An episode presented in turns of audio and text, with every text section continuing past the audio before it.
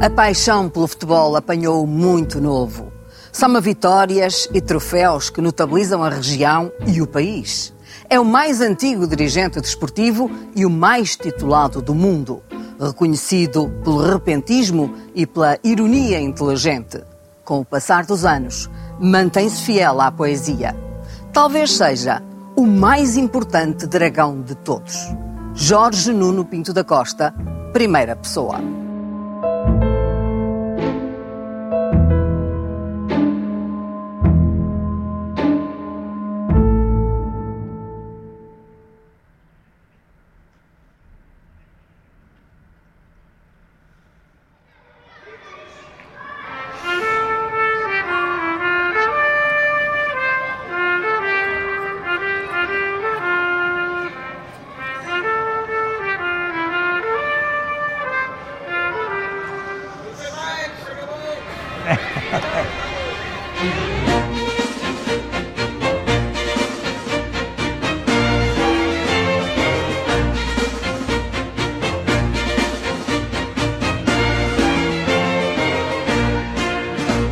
Meu porto da eterna mocidade, diz a gente que é ser nobre e leal. O pendão leva ao escudo da cidade, que na história deu o nome a Portugal. Ó campeão, o teu passado. E se de repente o tempo parasse, lhe trouxesse à memória esses dias de infância e de adolescência que viveu aqui no colégio? Foi aqui que eu adquiri muitos eh, hábitos, muitos bons hábitos. O facto de ter aqui eh, os meus irmãos Ajudou. ajudou muito e depois foi aqui onde eu criei os grandes amigos da minha vida. Aqui andaram figuras de relevância da sociedade portuguesa. Até chegou a andar aqui também a Ari dos Santos, lembra-se O Ari dele? dos Santos e o nosso rei, o Dom Duarte Duarte, também aqui andou, andou António Arnaud. Tenho muitos amigos desse tempo e que são amigos especiais. Aqui também fazia as suas diabruras. Não, o que havia era muito rigor. E eu ainda hoje sou extremamente pontual e exigente com a pontualidade dos outros e odeio fazer-me esperar porque havia um rigor. Havia um prefeito. Havia era o prefeito. O prefeito Era. não era uma figura fácil. Nós tínhamos umas omeletes que eram ótimas, então de vez em quando entretínhamos-nos a tirar uma omelete assim, fazíamos assim com o garfo, e eu fiz assim a omelete, passou o prefeito, levou com ela na cara. Foi uma, um azar dos diabos. Havia o Padre Domingos, que era o nosso professor, ele dava aulas de tudo. Então era conhecido pelo Tubicas. Fomos dar um espetáculo a Santo Tirso. E eu era, eh, digamos, era o principal da peça e havia um indivíduo que era o, o- mordomo que tinha que em determinada fase entrar com uma salva com, com Copos. os copos e eu tinha que dizer anda embora Félix Mestre. E não sei como porque o padre Domingos o tal Tubicas estava na primeira fila. Quando ele entrou eu disse anda Tubicas mestre Tubicas. E o, Tu- e o Félix que devia ter ficar muito aflito começou a gargalhada deixou cair a salva partiu os copos foi uma, uma grande barraca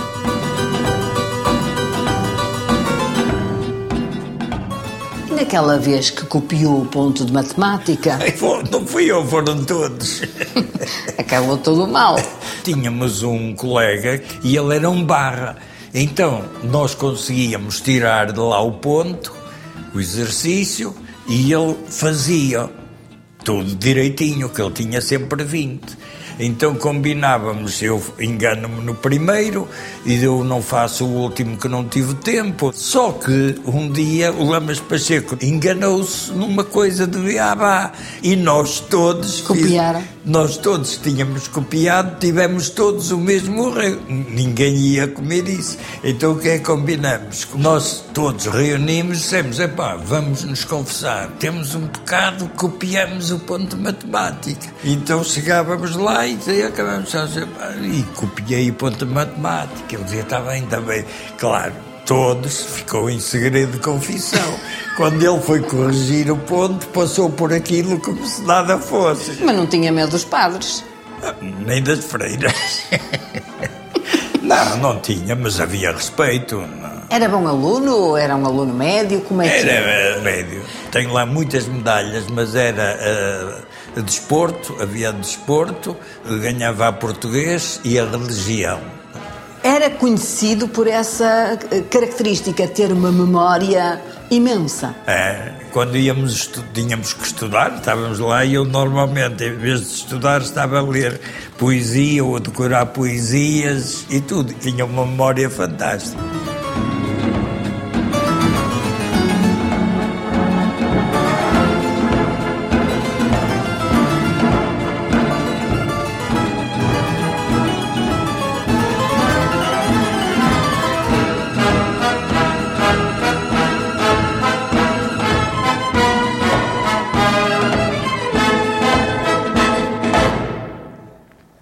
Este era o destino final, quando a mãe vos vinha buscar ao colégio para vir lanchar a Santo Tirso. Exatamente, aqui, Casa de Chá, como se chamava, ainda chama, já vi, onde se comiam os famosos jesuítas da Moura e ouvia aqui os relatos do Porto, porque quando o Porto jogava fora, nós vinhamos aqui e ficávamos aqui.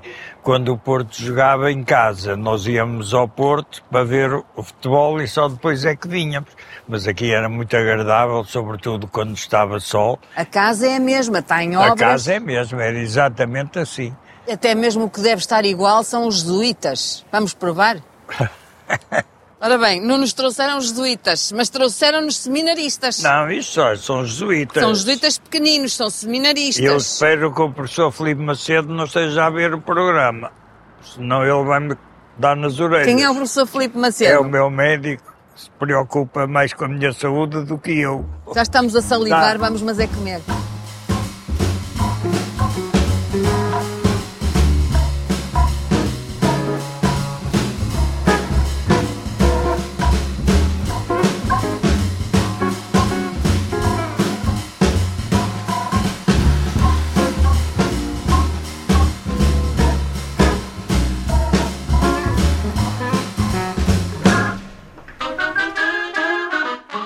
Recordar aquele momento quando chega à liderança do Futebol Clube do Porto.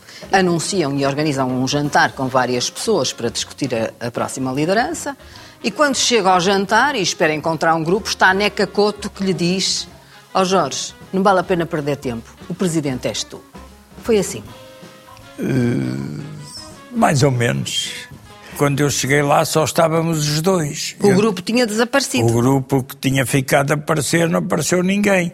E eu disse, olha, que então os outros não vêm. E ele disse, ó oh, Jorge, não vamos perder tempo, não vêm porque o presidente é você. Eu disse, eu não, eu sou o diretor de futebol. Ele disse, não, não, desde o princípio vocês é, que é o presidente. E eu, na altura, fiquei muito chocado, até lhe disse, olha, não, não, não é esse o meu compromisso, não, não vou. Fizemos reuniões, chegaram à conclusão que depois de tudo o que tínhamos feito, que era uma vergonha não avançar, e eu calhou-me a mim, como podia ter calhado a outro.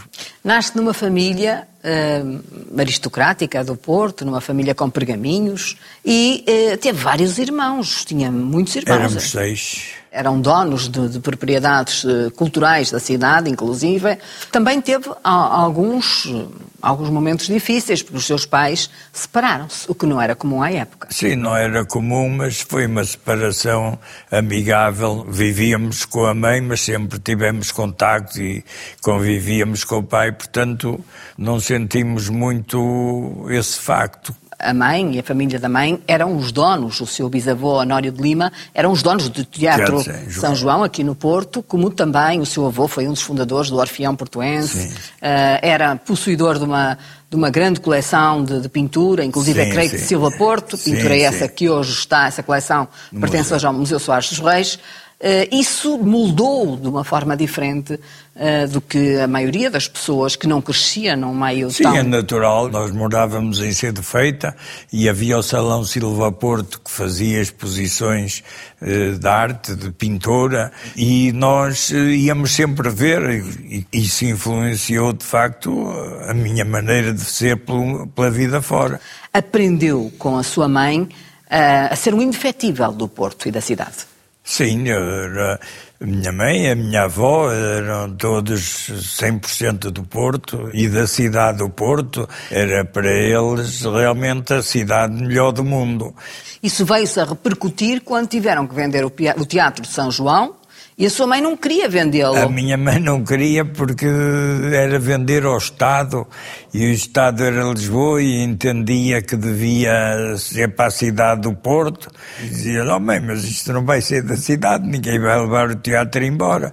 Ah, mas depois quem vai mandar não são os daqui, a Câmara que devia comprar, mas a Câmara não quis, optou pelo Rivoli, então ela lá decidiu e aceitou vender ao Estado. Eu creio que aos oito anos anos começou a ir ver futebol aos estádios pela mão do seu tio na altura, Armando Lima, ao estádio do Freião. Em Campo do Freião em Famalicão. Não havia estádio, claro, não, era só um não, campo. Era um campo horrível que tinham que pôr uns taipais para não se ver os jogos da estrada.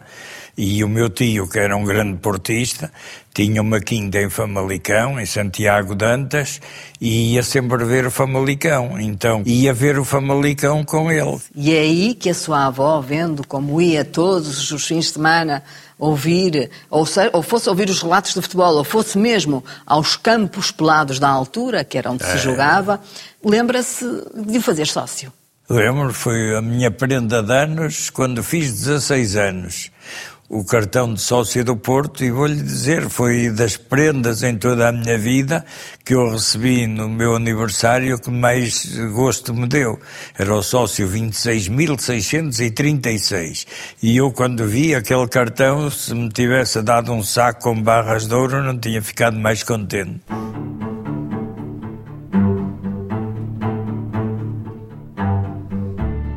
Apesar desse seu início no Futebol Clube do Porto, ligado às secções, até do Hockey Patins e de, de, de todas as outras secções, quando passa a ser presidente, certamente muita coisa mudou na sua vida.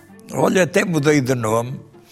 Tive que encarar os problemas. Se eu não tivesse essa mentalidade, já não era presidente do Futebol Porto há muito tempo. Porque se eu for para uma batalha e propuser vamos fazer isto, e a pessoa com quem eu estou a falar, que está ao meu lado, não acreditar que eu sou capaz, não, não é possível. Tem que as pessoas acreditarem, vamos fazer isto e que vamos fazer. Como para mim o lugar mais importante que há no desporto é ser presidente do Futebol Clube Porto, eu depois de o ter sido não posso aspirar a mais nenhum lugar porque ir de Presidente do Futebol Porto para qualquer outro posto, para mim não era subir, era descer. Quais são os momentos mais importantes na sua viagem no Futebol do Porto? As grandes memórias emocionais? Ah, nas positivas, a primeira grande, grande sensação é a vitória da, da Liga dos Campeões em 87, 87 em Viena contra, o Bayern, contra de o Bayern de Munique. Eu, no meu programa eleitoral tinha feito que o Futebol Porto teria que estar numa final europeia. E recordo-me que o engenheiro Armando Pimentel, que fez o programa comigo, me dizia assim: Ó oh Jorge, não ponhas isto, que isto é impossível. E eu dizia assim: Ó oh Armando, é impossível se tu não acreditares. Vamos fazer uma equipa para ser possível. E em 84 estávamos numa final europeia. Em Basileia. Em Basileia, que perdemos, usando um, uma expressão bem portuguesa, bem gamadinhos. E eu, quando acabou a final, fizeram todos uma festa, eu disse, isto é o intervalo, agora temos que ganhar uma.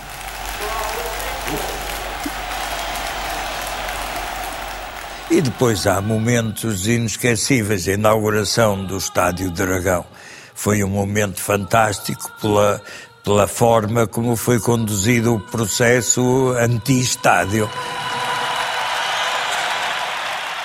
Se me dissesse assim, os dois momentos mais felizes de todos estes 40 anos, eu escolhia esses dois. Naturalmente tenho muitos. E os mais tristes? Os mais tristes foi um jogo em Pena Fiel, em que eu sabia que o Pedroto tinha um cancro e queria ganhar aquele jogo porque não queria que o último jogo dele não, não fosse uma vitória. E eu estava nervoso e o Pedro dizia, São Jorge, calma. Estava 0-0 e a 10 minutos do fim marcamos um golo e eu agarrei-me a ele a dar um abraço e ele disse, oh Jorge, parece que fomos campeões.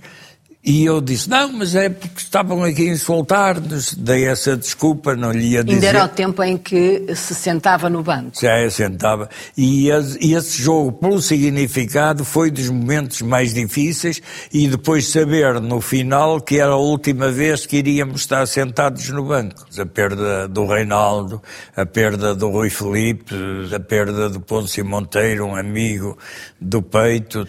As derrotas a gente sabe que a seguir vem uma vitória. Perdeu, mas podemos nos levantar. Agora, perder pessoas, isso são derrotas que a gente sabe que não tem, não tem volta a dar. Pronto, fomos derrotados. Sousa, Sousa agora a ter um pormenor de ordem técnica. E Mager pode ter o golo, o remate e golo toca o Porto. É jogada genial do Mager. É jogada genial em nenhum momento me está a referir o caso do apito dourado em que esteve eh, em tribunal. Porque isso para mim não foi difícil. Porque soube sempre que aquilo não tinha pernas para andar, sabia como é que aquilo tinha nascido, como é que tinha sido criado, tinha a certeza de que tudo aquilo que diziam não podia, não podia dar nada como não deu. Mas eh, tem consciência que podia ter sido detido. Isso para ser detido basta eles quererem. Agora, que eu tinha a certeza que não podia haver nenhuma razão porque aquilo foi tudo montado, isso não tinha dúvida. Nessa altura, ou a posteriori, depois de ter sido absolvido, prometeu que escreveria, uh, se não um livro, pelo menos algum texto sobre tudo o que se tinha passado e sobre o processo. Já o fez? Estou a fazer, já tenho feito, mas só vou publicá-lo depois de deixar de ser Futebol Clube Porto, seja daqui a um mês, um ano, dez anos, cem anos, mas vou deixá-lo feito. Porquê é que está a deixar essa publicação para tão tarde? Porque... Refere pessoas que não gostaria que se vissem envolvidas agora? Talvez, e porque sei que vai ter grande impacto, eu não, não quero não quero ser nada no Futebol Clube do Porto, a não ser sócio, quando isso sair. Digamos que essa é a sua verdade sobre o não processo. Não é minha verdade, é a verdade. Não é, não é dizer que é a minha verdade e a, e a sua, não. A deles já foi provado que era mentira. Que não conseguiram, em tribunal, prová-lo e culpá-me de alguma coisa.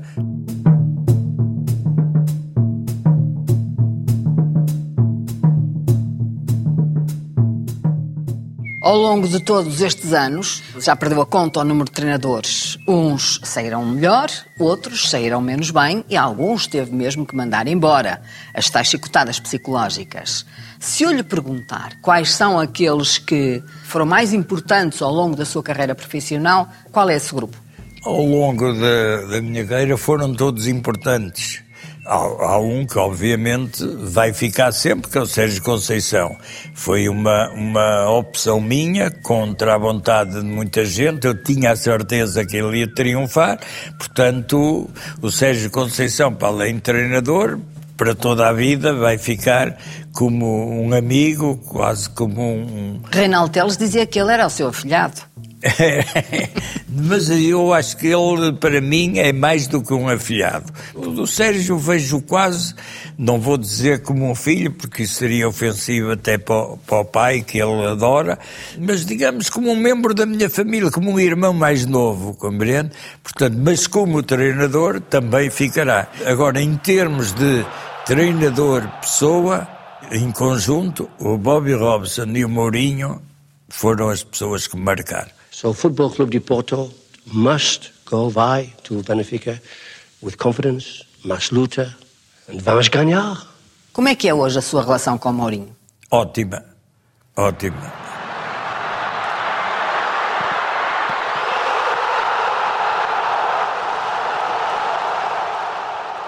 Claro, criei grandes amizades com treinadores como o Fernando Santos, o engenheiro Fernando Santos, para Do mim, Penta. Do Penta, o engenheiro do Penta, para mim é como se fosse meu irmão.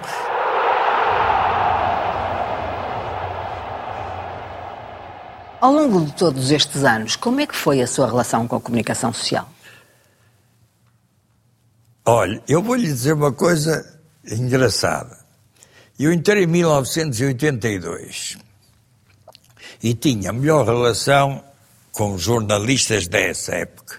Nós íamos fora, eles iam connosco, nós fazíamos almoços oficiais, à noite ficávamos no bar até altas horas. E achavam muita graça, digamos, o Porto, olha o Porto, vai aparecer, vai fazer umas cócegas a Lisboa. E eu, sim senhor, era muito simpático, era... Em 1987, eu recebi o prémio de dirigente do ano do Jornal Record. E em 1987 tenho uma placa que recebi no Coliseu dos Recreios em Lisboa, do Correio da Manhã, como prémio de dirigente com melhores relações com os jornalistas. Veja lá. Está a fazer um esforço para não se rir. Não, estou a pensar que é o ano da vitória Claro, da, dos campeões não era europeus em Viena. vitória, era de melhor relações com os jornalistas. Entretanto, o Correio da Manhã foi vendido e neste momento eles só não dão a minha notícia de, de que morri porque não podem, porque vontade não lhes faltam. Portanto, eu sou o mesmo, não mudei. Eles é que mudaram porque viram que o Futebol do Porto já não era aquele sim- clube simpático, convivia com os jornalistas, faziam almoços, tudo, mas passou a ganhar. E a partir daí tornaram-se inimigos, o que eu compreendo. É só porque passou a ganhar? É só porque passei a Ou ganhar. será que o Futebol Clube do Porto também, para se defender, eh, utilizou outros, outros instrumentos não, é e outras só ferramentas? porque o Futebol do Porto está a ganhar. O seu repentismo. O senhor nasceu no dia dos Santos Inocentes. Nasci, Considera-se um santinho? Não, mas considero, considero-me suficientemente inteligente para perceber que um diretor de um jornal que vem acompanhado do melhor jornalista que o grupo tem e do chefe aqui no Porto dizer que me foi atribuído um troféu e depois não soube particularmente que não me iam entregar, como não entregaram, porque a administração, quando soube, proibiu, mostra que de facto há jornalistas que, quando mostram a sua independência e tudo, não é verdadeira. Porque um diretor de um jornal que se sujeita a vir comunicar que foi entregue e depois não entrega porque a administração não deixa. Eu, no lugar dele, demitia-me imediatamente. Portanto, está a ver que a relação com os jornalistas hoje é mais difícil, também por culpa das administrações e dos donos dos jornais.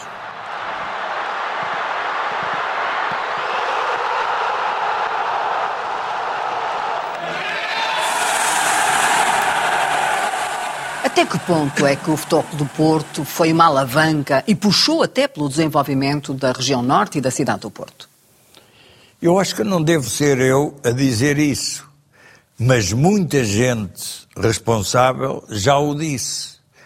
Portanto, acho que isso é inevitável, é, é- é de facto indiscutível, e a prova de que é indiscutível é que me está a fazer essa pergunta. Considera Mas que acho- pode ter sido a primeira grande regionalização? Eu acho que sim. Eu defendo a regionalização. Não querem a regionalização, então in- assumam-no e vão à Constituição e digam isto tira-se. Agora, está lá que devemos ter a regionalização, juram a Constituição e depois combatem isso? Por mais que uma vez foi convidado para se candidatar à presidência da Câmara do Porto e não aceitou. Por que é que não o fez?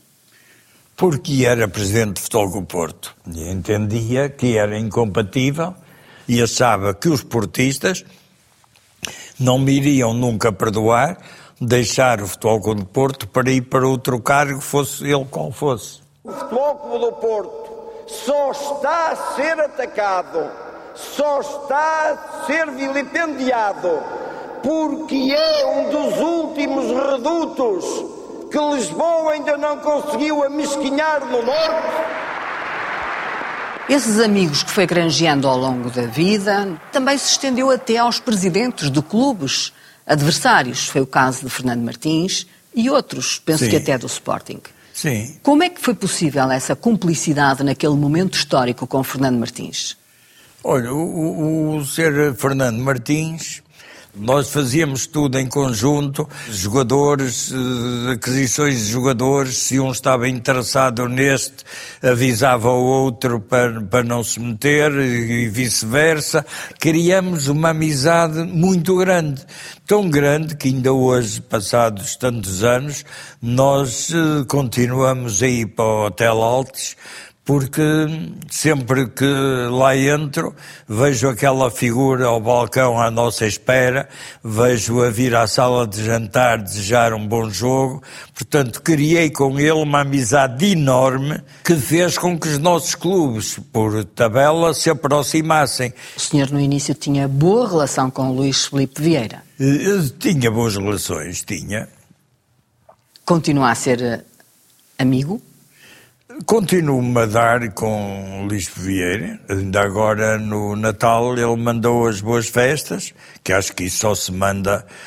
Eu, pelo menos, só mando aos amigos. Retribuiu? Retribuí. Falou com ele durante aqueles acontecimentos eh, difíceis do Benfica, da saída dele? Na altura não falei porque era proibido, mas mais tarde falei. E que lhe disse? Disse que tinha que aguentar para ter paciência e que se estivesse inocente, que não tivesse preocupação. Até lhe falei no apito dourado.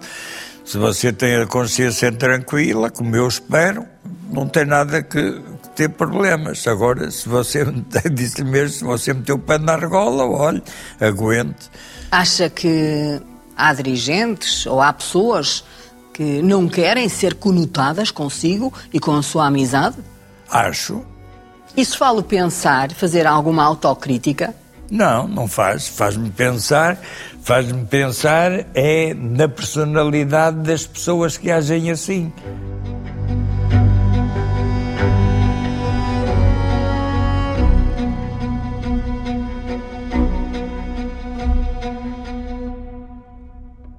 Os animais de estimação foram sempre uma grande debilidade sua.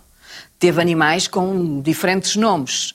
eh, de estádio, dragão, mas também o jogadores de é que futebol. teve, o estádio é que teve o nome de dragão. Que o dragão já era vivo quando o estádio teve o nome de dragão. Primeiro está o estádio, depois está o cão dragão e depois é que está o Não, museu. primeiro está o dragão, o símbolo dragão, o que significa que eu tenho muita honra em dizer que fui eu o criador disso. Porque quando eu era diretor de futebol, uma vez falei no Dragão, numa entrevista na RTP, e quando cheguei à reunião de direção, disseram, ah, Jorge, não fale em Dragão, isso é muito agressivo. E eu disse, pronto, vocês não querem que eu fale, não falo. Mal fui presidente do Porto, no meu programa estava a criar a revista dos Dragões. Espera aí, isso pode ser entendido como uma nota de que a sua estratégia trazia uma agressividade maior. É evidente, mas, mas alguma vez, numa guerra em que temos os clubes uns contra os outros, em que temos a maioria dos jornais contra nós, como ainda referi há bocado, não é uma guerra, é uma guerra. Mas E não é- tem que ser uma guerra. Com Não, Fernando Martins é. não era uma guerra. Não deve ser, mas é. O Porto não ganhava nada. O Porto não tinha nenhuma representação nos órgãos do futebol. Havia um conluio, uma combinação, em que o presidente da federação era rotativo. Uma vez era do Benfica, do Sporting ou do Bolonenses. Não podiam ser fora destes três clubes. Mas alguma vez isso se conseguia mudar eh, na paz. Olha, vocês estão de acordo que a gente ponha também o Porto aí como possível candidato? Não estão? Pronto, se não estão, olha, vamos embora, vamos apanhar o comboio. Não, é evidente que isso foi feito à custa de- de guerra, de lutas. E por isso, eh, eu acho que uma mobilização das tropas não se diz, olha, nós agora vamos deixar de ser Futebol Porto, vamos ser os passarinhos da Ribeira. Com todo o respeito, como uma associação, que eu até já lá estive, e as pessoas fazem o que a Fátima está a fazer, ri-se. Agora, ser dragões... Sorriu-me. Sorriu-me. Sorriu-se, pronto. Sorriu-se, porque não se quer rir. Sorriu-se. Agora, os dragões, eu acho que têm força. Somos os dragões. Quando, quando a gente diz somos os dragões, não é? quer dizer, somos os anjinhos, somos os gajos que vocês põem a mão no cachaço, vocês podem nos tentar lixar. Mas atenção, nós somos dragões. Sabe que a taça de Portugal tinha que ser obrigatoriamente em Lisboa e um dia a Federação, no tempo de Silva Rezende, marcou-a para as Antas, para descentralizar. Veja lá, já, já nos enganavam com a descentralização desde esse tempo. E depois deu Porto Benfica. E a Federação, à última da hora, disse: não, tem que ser em Lisboa. O Estádio Nacional era muito mais helénico. Sabe o que eu respondi? Então vamos jogar a Atenas. Pronto, se é assim, ou é nas Antas ou, ou em Atenas. Mais helénico que o estádio de Atenas não há. E foi a uma Assembleia Geral e disse: fizeram isto assim, se for em Lisboa, não vamos. Os sócios apoiaram, ameaçaram-nos que desciam divisão, descemos divisão, mas não vamos. O mundo inteiro vai ficar a saber que nós tínhamos que ir para Lisboa porque o estádio é mais helénico e porque o Benfica estava na final. E como é que resultou essa final no estádio helénico das Antas? Não foi, ah, foi nas Antas, por acaso até perdemos, mas isso até era secundário. O, o que estava em causa era a nossa honra. E agora, se fossem os passarinhos a reclamar isso, não nos ouviam. Agora, os dragões, tanto nos ouviram que o jogo foi no, nas Antas, ainda não havia dragão.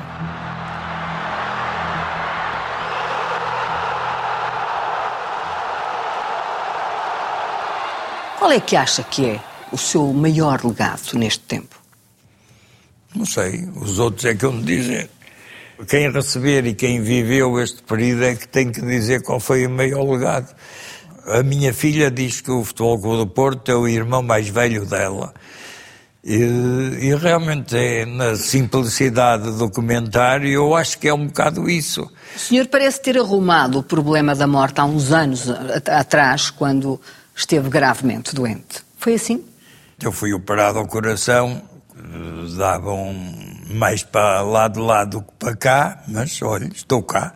E, e digo-lhe sinceramente, quando fui para a operação estava convencido que, que não acordava mais.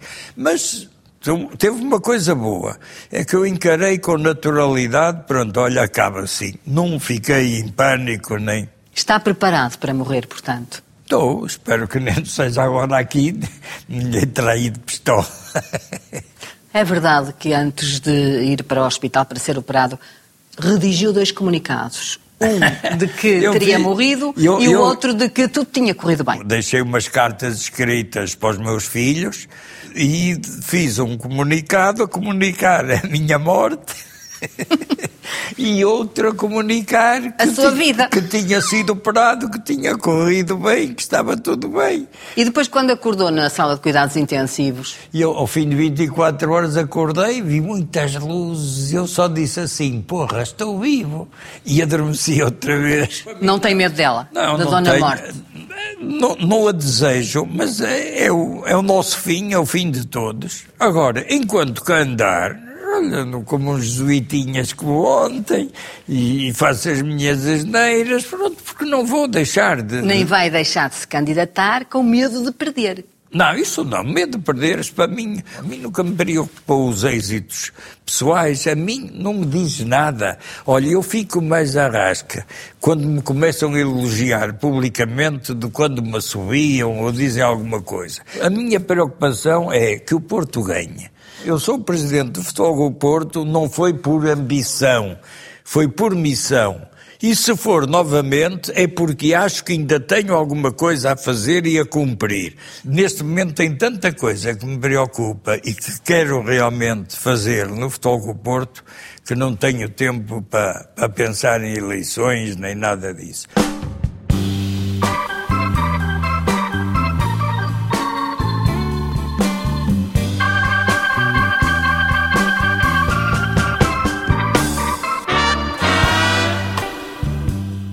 O que é que quer levar nesse momento consigo para a grande viagem? Eu quero levar a paz tranquila de que fiz sempre o melhor que pude em tudo o que meti, sempre com o pensamento em ser útil aos outros. Então e a bandeira do Futebol Clube do Porto? A bandeira está dentro do meu coração. Isso já não é comigo. Se quiserem, desde que não ponham as dos outros, podem pôr o que quiserem.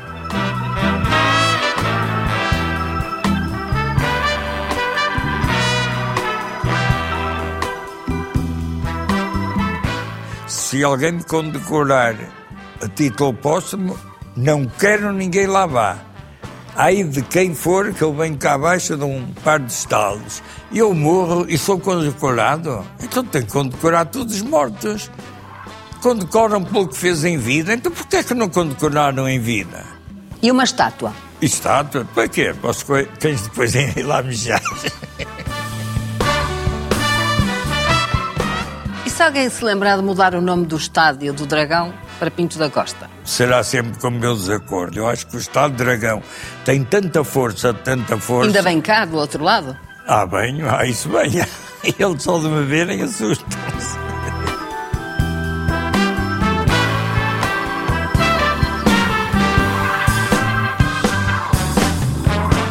O meu apetite por ganhar cada vez é maior. No facto, quando me dizem, mas já ganhou 2.500, mas isso não chega, temos que ganhar é o próximo. Não me sinto presidente porque ganhei isto, porque fiz um estádio, porque fiz um museu. Não. A mim interessa-me, como presidente e como pessoa e como sócio do Porto, é o futuro. E os projetos que eu tenho para o futuro é que eu gostava de os poder realizar, pelo menos iniciar. Que espaço é que fica para a poesia depois deste tempo todo que dedica ao Porto? Fica pouco. Gosto muito de decorar poesia. Por exemplo, O Menino da Sua Mãe, do Fernando Pessoa. Diga-nos lá só a primeira estrofe para acabarmos. no plaino abandonado, que a morna brisa aquece, de balas despassado, duas de lado a lado, jaz morto e arrefece. Raia-lhe a farda o sangue, de braços estendidos, alvo, louro e zangue, fita com olhar langue e cego os seus perdidos. Tão jovem, que jovem era. Agora, que idade tem? Filho única, mãe lhe dera um nome e o mantivera o menino da sua mãe. Fui vítima de uma rasteira, como não há, como não há VAR, caí mesmo e, e, e disse um poema, mas é, é muito bonito este poema, muito lindo.